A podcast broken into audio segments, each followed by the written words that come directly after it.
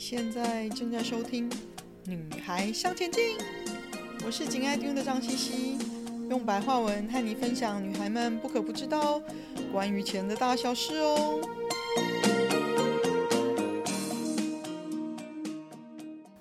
欢迎收听第九十六集，恐惧成为你人生的绊脚石了吗？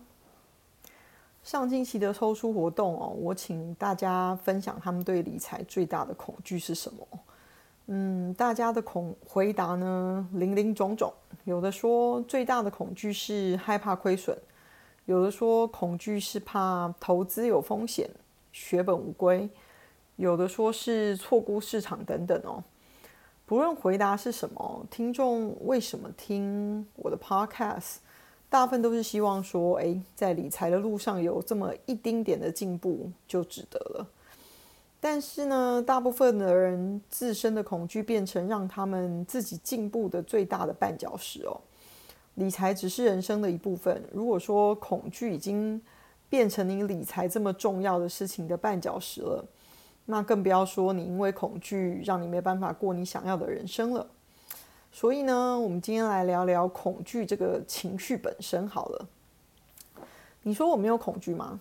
嗯，我是一个想很多的人，我的恐惧当然会因为我想的多而可能更多啊。我从小时候开始呢，碰到恐惧的事情的遭遇，通常是没有选择，必须去面对，不管是被逼的，还是自己心不甘情不愿的去面对的，都有。通常愿意马上去面对的。结果都比拖延或者是不面对的好很多，而且我发现呢，选择不面对其实只是一种拖延，你终究还是要面对的，只是先当一只鸵鸟，不想面对现实，把头埋在沙里面，假装没有这回事而已。而当你被逼一定要面对的时候呢，这个恐惧可能已经因为拖延而变成一个更难对付的大怪兽了。我记得我小学的时候，有一天上学前，有一只飞天蟑螂的出现在我面前哦，我惊慌失措的大叫，跑来跑去，想要脱离它飞的范围，尽量离那个恶心的东西远一点哦。我平常是一个很沉稳的小孩哦，那我就听到我爸大声对我吼，叫我用拖鞋打蟑螂，我当然不肯啦，这么恐怖的事情。但是呢，我爸可不就这么算了，他就开始祭出惩罚，大声的咆哮啊。那时候可没有什么叫做好声好气讲道理的，那个时代不听话就皮绷紧一点。我只好呢，好不容易等到蟑螂有落地的时候，鼓起勇气拿起拖鞋，用力的向他砸过去，把他打扁，然后跑开，不愿意拿起拖鞋看到那个恶心的生物支离破碎的模样哦。想说呢，会有其他人来善后的，轮不到我。谁知道啊？我那个年轻气盛的老爸不认为这样就好了，他逼我还要把蟑螂放进垃圾桶里。我气到大哭，和他对峙不下超过半个小时，已经上学要迟到了，他还是不肯就算了。最后呢，我只好面对我的恐惧，边哭边拿着几乎一整包厚的卫生纸哦，拿拖鞋把。哦，拿扫把把拖鞋翻开，立刻用那个厚厚的卫生纸盖上令人作呕的尸体，但是呢，却不让我自己看到那个蛮恶心的状况。在一把鼻涕一把眼泪的状况下，拿夹子夹起了厚厚的卫生纸，丢入垃圾桶当中。这大概又耗掉我半个小时。在早晨快让我虚脱的闹剧之后呢，我愤愤地拿起我的书包，迫不及待地离开家去上学哦。听起来虽然像是一种闹剧，但从小到杀蟑螂这件事情哦，还是让我知道人生不得不面对自己的恐惧。没有人能帮得上你的忙，你只有自己可以依靠。老实说呢，录制这一集关于恐惧哦，我也有些恐惧，因为其实我想了很久，嗯。想要写写一集有关于恐惧的 podcast，那其实一直怕我讲的不够精准、不够内容，而觉得想放弃不录这个题目哦。所以其实这一次是拖延了好几天，不想去面对。后来觉得好吧，我只能尽我自己想传达的感觉，我想传达的经验做分享。最糟就是大家听了觉得没什么感觉啊。希望有这个困扰的听众们呢，可以得到一点体会。其实我的生活中有不少的恐惧，包括我对理财的恐惧。而我年轻的时候，就是选择像鸵鸟一般的不去面对，那结果就是卡债如山，终究还是要面对的啊。而且更不得不去面对，因为就已经是一个大问题了。我只能用过来人的身份分享我过往的痛给你听。希望你可以聪明的，不需要经历痛苦就及早面对。我最近读了网球球王阿格西的自传哦，叫做《Open》，台湾叫做《公开赛阿格西自传》。与其说这本书是关于网球的故事哦，不如说是关于一个人在面对巨大的赔率的时候取得胜利的故事哦。在书里面有一小段啊，阿格西谈到了他曾经给一个。美国创作型歌手关于不要屈服于小恐惧的建议哦，他说呢，一旦你屈服于微小的恐惧，你就更容易开始屈服于更大的恐惧，放弃或退出也是如此哦。这就是啊、没有办法面对自己的恐惧嘛。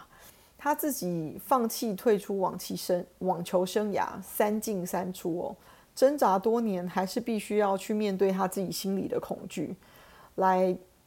处理他对网球的热爱跟憎恨哦，所以一旦你第一次选择放弃退出，那么下一次和之后的下下一次，你要再做出放弃退出的决定，不面对恐惧的这个决定就会更容易的多哦。那么怎么去停止这样子的恶性循环呢？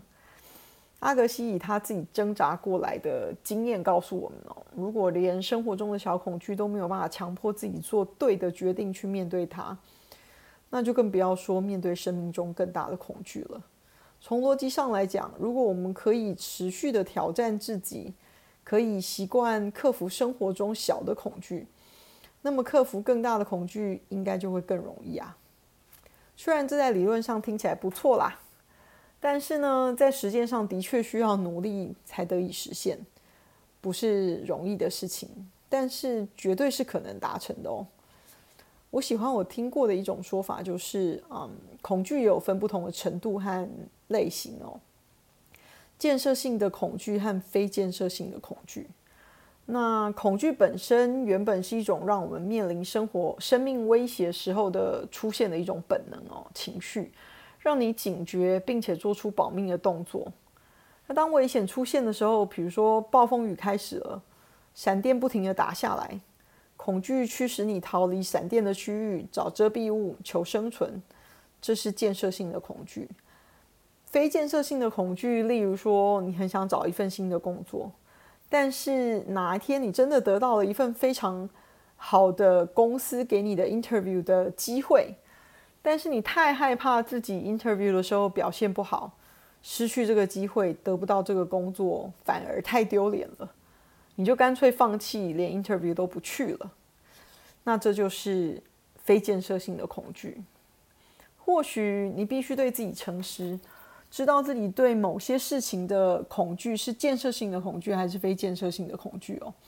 一旦你可以清楚知道自己的恐惧是不是建设性的，你才知道如何可以让自己做一些什么，来减少或者是消除这个恐惧。通常做就是最好消除恐惧的方法。